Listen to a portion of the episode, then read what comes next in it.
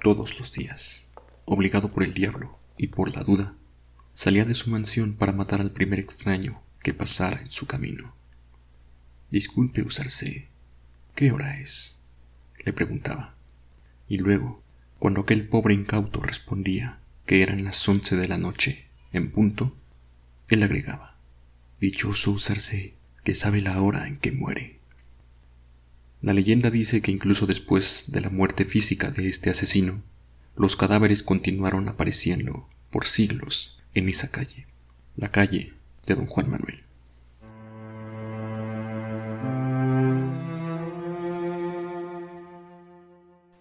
La puerta del castillo se abre, pero no hay nadie atrás. Despiertas en un lugar desconocido, sin saber cómo llegaste allí. Así empiezan muchas de las historias que nos cautivan. Todas nos quitan el sueño o nos causan pesadillas. Pero ¿qué hay detrás? En Umbral Nocturno comentamos justo eso, antecedentes, influencias y datos curiosos que nos dejarán listos para conocer esa primera página. Bienvenidos, visitando a Bram Stoker, entren libremente y por su propia voluntad.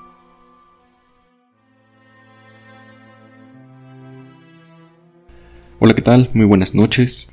Yo soy Eduardo Suárez y les doy la más cordial bienvenida a Umbral Nocturno, un nuevo espacio en el que cada 15 días estaremos hablando de literatura de horror y de ciencia ficción en el siglo XIX o bien obras contemporáneas ambientadas en ese siglo. Es para mí en verdad un gusto poder recibirlos en este, en este podcast, iniciar con ustedes este podcast y poder compartir a través de él lecturas y a la vez conocer nuevas obras a partir de, los comentarios que vayamos generando en este espacio, ¿no? Hoy quise iniciar este, este proyecto con una leyenda que para mí es muy especial porque siempre que tengo oportunidad de, de contarla, bueno, una obra que a su vez está basada en una leyenda, eh, y esta leyenda es una de mis favoritas de la Ciudad de México, que es donde soy originario, y es la leyenda de la calle Don Juan Manuel, digamos, es una leyenda virreinal que a su vez en el siglo XIX inspiró la, que sería una de las primeras obras del género del, del, horror, o más bien como del género fantástico, de la literatura fantástica en México y quizá por extensión en América Latina. Y esta leyenda de Don Juan Manuel eh, fue plasmada, como decíamos, en el siglo XIX por José Justo Gómez de la Cortina, un escritor mexicano, bueno, nuevo hispano, hispano porque él todavía nace cuando era la, Nueva España en 1799 y que desarrolló la mayor parte de su vida, digamos, intelectual ya en el México independiente. Pero decía que esta, leyenda me gusta mucho porque me pasa con mis amigos, mis familiares eh, o las personas que han que he conocido otros países, que siempre las llevo a pasear el centro histórico y irremediablemente yo tengo que pasar por la calle Don Juan Manuel, que hoy se llama República de Uruguay, pero que en tiempos virreinales y en el siglo XIX se llamaba, se llamaba de este modo Calle Don Juan Manuel, precisamente en honor a la leyenda que vamos a comentar hoy. Y esta leyenda se dice, como, como, como ustedes pudieron ver en la introducción, se dice que era la de un caballero, un caballero de nombre Don Juan Manuel Solórzano, que en efecto existió, cabe, cabe hacer mención, pero obviamente ya toda la trama diabólica, esa es la parte legendaria. Como veremos más adelante, el personaje histórico es punto y aparte.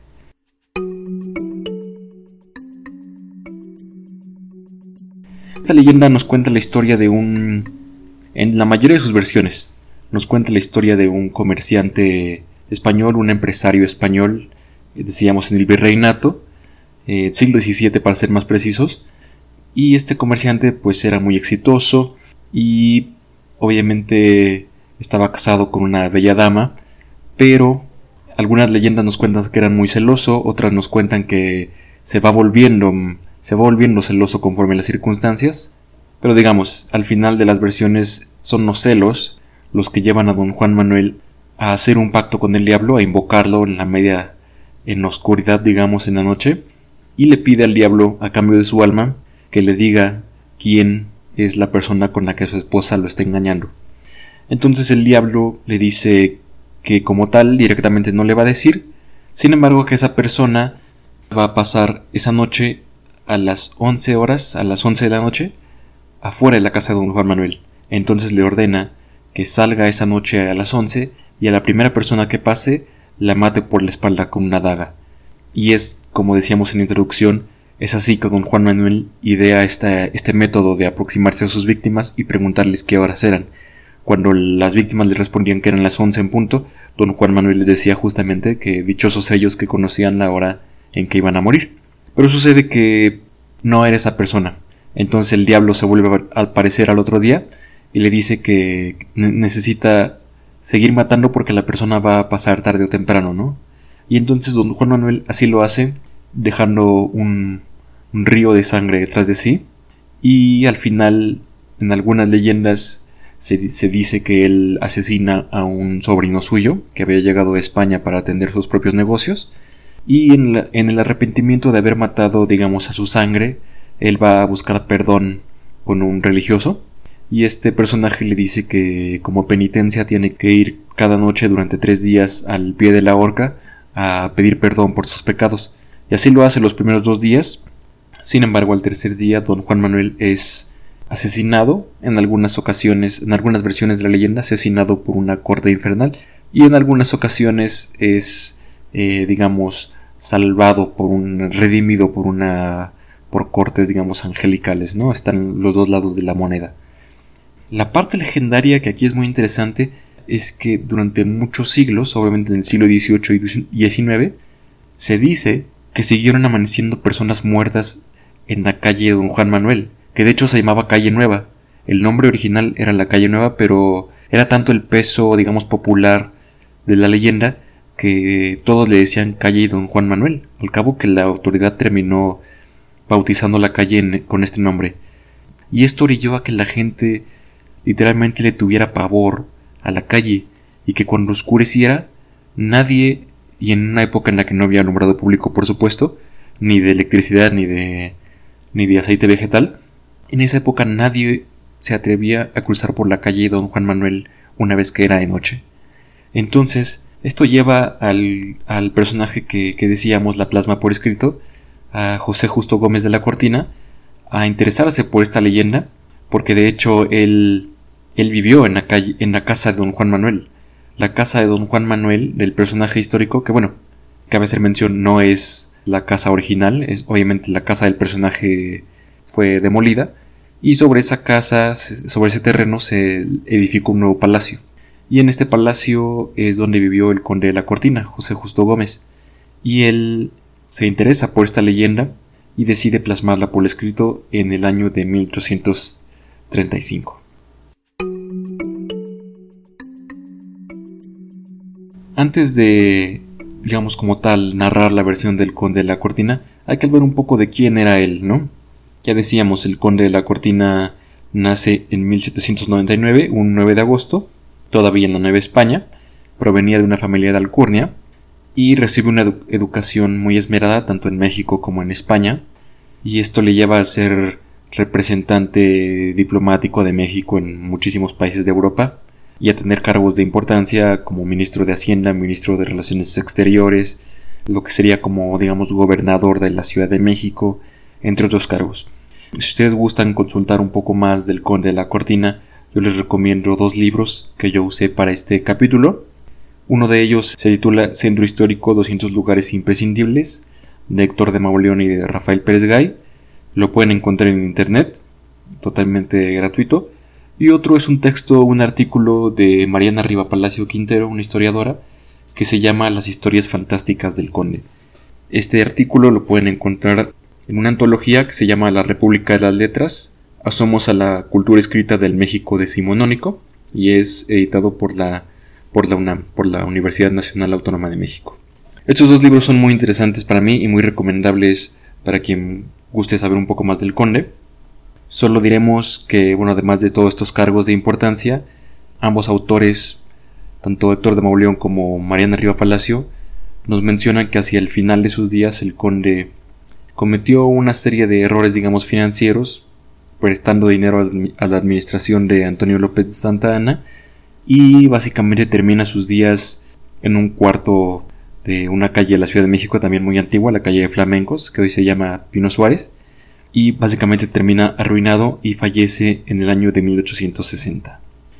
Bueno, una vez visto muy rápidamente quién era el conde de la cortina, eh, vamos a hablar de cómo él se interesa en la leyenda, con un poco el interés de arrojar luz sobre, sobre la leyenda, porque en su época todavía era muy presente el miedo que la gente, eh, el miedo popular de la gente hacia esta calle. Él justamente hace dos cosas. Por un lado, en una publicación que se llamaba La Revista Mexicana, él publica una versión literaria de la leyenda de don Juan Manuel, en la que él mismo, el propio conde, es un personaje. Y este personaje está un día con su barbero y su barbero le cuenta la leyenda. Entonces el personaje del conde de la cortina, interesado por este tema, acude a los archivos históricos y allí averigua que Juan Manuel, Juan Manuel Solórzano en efecto existió, en efecto fue una persona exitosa, un comerciante, un, un comerciante, un empresario español, pero eh, a diferencia de la leyenda, Juan Manuel Solórzano, el personaje real, la persona, su muerte fue más bien una, su asesinato fue más bien una trama política debido al, al acercamiento que él tenía con el marqués de Cadereyta, que el marqués de Cadereyta era virrey de la Nueva España hacia esa época, ahorita les digo el nombre, Lope X de, Diox de Armendaris, y debido a, esta cercanía que tenía Juan Manuel Solórzano con el virrey, obviamente amasó mucho dinero y obviamente como, como, como suele suceder, también fue objeto de muchas intrigas y muchas,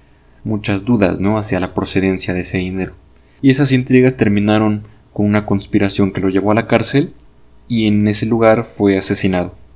No se dice mucho, solo se dice que en el año de 1681 el personaje fue fue ultimado en prisión. Esto es lo que plasma el conde en su versión de la leyenda, tanto la versión, digamos, literaria, como esta versión eh, histórica. Y es muy interesante ver cómo desde ese año, el 35, el conde tenía la idea de, arrojar luz sobre la leyenda, pero irónicamente lo, lo que hizo fue, fue potenciarla, porque inmediatamente después hubo muchísimos autores que que la retomaron en clave teatral, en clave de verso, en clave, digamos, narrativa, y la leyenda se potenció y es así que llega hasta nuestros días. Incluso la invitación es a que ustedes mismos, si son de la Ciudad de México, visiten esta, esta calle. Yo no sé, quizás hay mucha gente que no conocía esta leyenda. Y bueno, la calle existe, hoy se llama República de Uruguay, ya decíamos. Y también si caminan a esta casa, que es el número 94, Obviamente es una propiedad privada y no está permitido entrar, pero afuera de ella pueden ver las placas que dan por un lado cuenta de la leyenda y por otro lado hay otra placa que menciona que esa calle fue la primera en tener alumbrado público en la Ciudad de México, alumbrado público de aceite vegetal. Y a mí me sigue quedando la duda de si fue de si fue debido al peso de la leyenda. Yo quiero pensar que así fue. También quería comentarles otro hecho curioso que tiene que ver con, con esta historia de don Juan Manuel y del conde de la Cortina, que es que el conde de la Cortina no fue el único, el único personaje, digamos, histórico que vivió en la casa de don Juan Manuel, en, en, este, en este lugar, porque también allí vivió el arquitecto francés Émile Bernard, quien quizá es poco conocido, porque su obra magna se quedó inconclusa. Este arquitecto fue contratado a fines del siglo XIX o más bien creo que ya a inicios del siglo XX por Porfirio Díaz, otro, otro dictador mexicano, quizá el más famoso dictador mexicano, con la idea de que el arquitecto construyera un nuevo palacio legislativo. Y este palacio estaba llamado a ser uno de los grandes palacios, digamos, del mundo en esta época, eh, similar en tamaño, en volumen, y obviamente en, digamos, en simbolismo de, autoridad, a los palacios de, al, al, Reichstag de Berlín, a los palacios de Francia, de Austria, al propio Capitolio, a todos estos edificios de Estados Unidos. Y bueno, le encargan este proyecto a Bernard. Y él mismo tenía un gran interés en construir este, este palacio porque iba a ser su primera, bueno, no su primera, sino digamos su gran obra. Él ya había participado en otros proyectos arquitectónicos, como la Ópera de París o la Facultad de Arquitectura de, la Universidad de Berkeley, pero en esos proyectos él había sido colaborador y el Palacio Legislativo de México iba a ser su primer gran proyecto, digamos su obra magna, ¿no? Sin embargo, hacia 1910 inicia la Revolución Mexicana que, que termina de tajo con el régimen de Porfirio Díaz y la construcción obviamente queda inconclusa, ¿no? Porque para los revolucionarios no iba a ser una prioridad mantener este, este elefante blanco del, del dictador, ¿no? Entonces, ¿qué sucede? Que el palacio se queda a medias, se, se queda, digamos, en el cascarón, en el armazón de acero de la cúpula, y las esculturas, muchas de las esculturas que estaban llamadas a adornar este palacio, como ya habían sido, digamos, importadas desde Europa, fueron después de la Revolución reutilizadas. Algunas de ellas las pueden hoy ver en el Palacio de Bellas Artes. Eh, son algunas estructuras que representan a la ley, a la justicia y a todas otras, digamos, figuras simbólicas desde la escultura, simbólicas en cuanto a la ley. También en el bosque de Chapultepec ustedes pueden ver en la entrada del bosque un par de leones, que estos leones iban a, ser, iban a estar originalmente colocados en la escalera del palacio. Y quizá uno de, los, de, los, de las esculturas más, más curiosas es una águila mexicana que originalmente iba a coronar la cúpula del palacio. Y hoy esta águila está en el monumento a la raza. Quizá pasa un poco inadvertida porque este monumento no se puede visitar como tal porque está en medio de un camellón y, pues nadie la ve en medio del tráfico y en medio del ajetreo, ¿no? Pero bueno, volviendo a Bernard, perdón por irme por la tangente, volviendo al arquitecto francés, es quizá muy, muy, muy lamentable porque el arquitecto murió sin ver completado su proyecto. Él incluso después de la revolución, o bueno, durante la revolución, él intentó modificar su proyecto y ofrecérselo a los distintos gobiernos revolucionarios. Sin embargo, eh, ninguno de los gobiernos aprobó su, su proyecto ya modificado, ya no para hacer un palacio legislativo, sino para hacer un monumento a los héroes. Un poco la suerte de Menard fue que nunca vio completada su obra magna. Ya fue hasta los años 30, 20 o 30, que esta cúpula que había quedado inconclusa del monumento, digo, del Palacio Legislativo, fue convertida en el actual monumento de la Revolución por el arquitecto Carlos Obregón Silla. Yo finalizaría este primer episodio de Umbral Nocturno un poco invitándolos a conocer esta historia, esta leyenda, a que si son de la Ciudad de México o tienen la oportunidad de visitarla, la recorran, ¿no? Quizá lo mejor sería que la recorrieran a las 11 de la noche. Eh, yo eh, lo he hecho y obviamente pues solo queda en la anécdota, bueno, al menos que el susto sea de otro tipo, de otro tipo vinculado con la inseguridad, pero esperemos que no. Y bueno, esta leyenda como, como tal habla de, una, de calles vacías y una idea que yo tenía es la de cerrar cada episodio de Umbral Nocturno con una canción, con un tema musical. Y qué mejor que hacerlo con una canción que habla de calles vacías, ¿no? Literalmente en su título. Con ello me despido, obviamente avisándoles un poquito que el volumen quizá pueda subirse, entonces por este punto del programa sería una buena opción de ir bajando el volumen para que la canción no, los tome por sorpresa, ya que es un enlace a Spotify, no, no inicia como de un principio, sino que es nada más es digamos como un teaser y ya es un enlace a Spotify si están escuchando en Anchor o en el mismo Spotify. Eh, no me queda más que agradecerles por su atención e invitarlos a, a sintonizar cada 15 días el umbral nocturno. Comentar que en el próximo capítulo estaremos hablando de un tema muy particular que es la expedición de Sir John Franklin al Ártico en 1845. Y sobre esta expedición hay dos obras, una de Dan Simmons y otra de Paul Watson. De nuevo, muchas gracias por su atención y por su paciencia este primer episodio. Yo, sin más, les deseo una muy buena noche y les insisto a que recorran esta calle Don Juan Manuel con este ambiente nocturno y estas calles vacías que es con el tema con el que yo los dejo. Muchas gracias y muy buenas noches.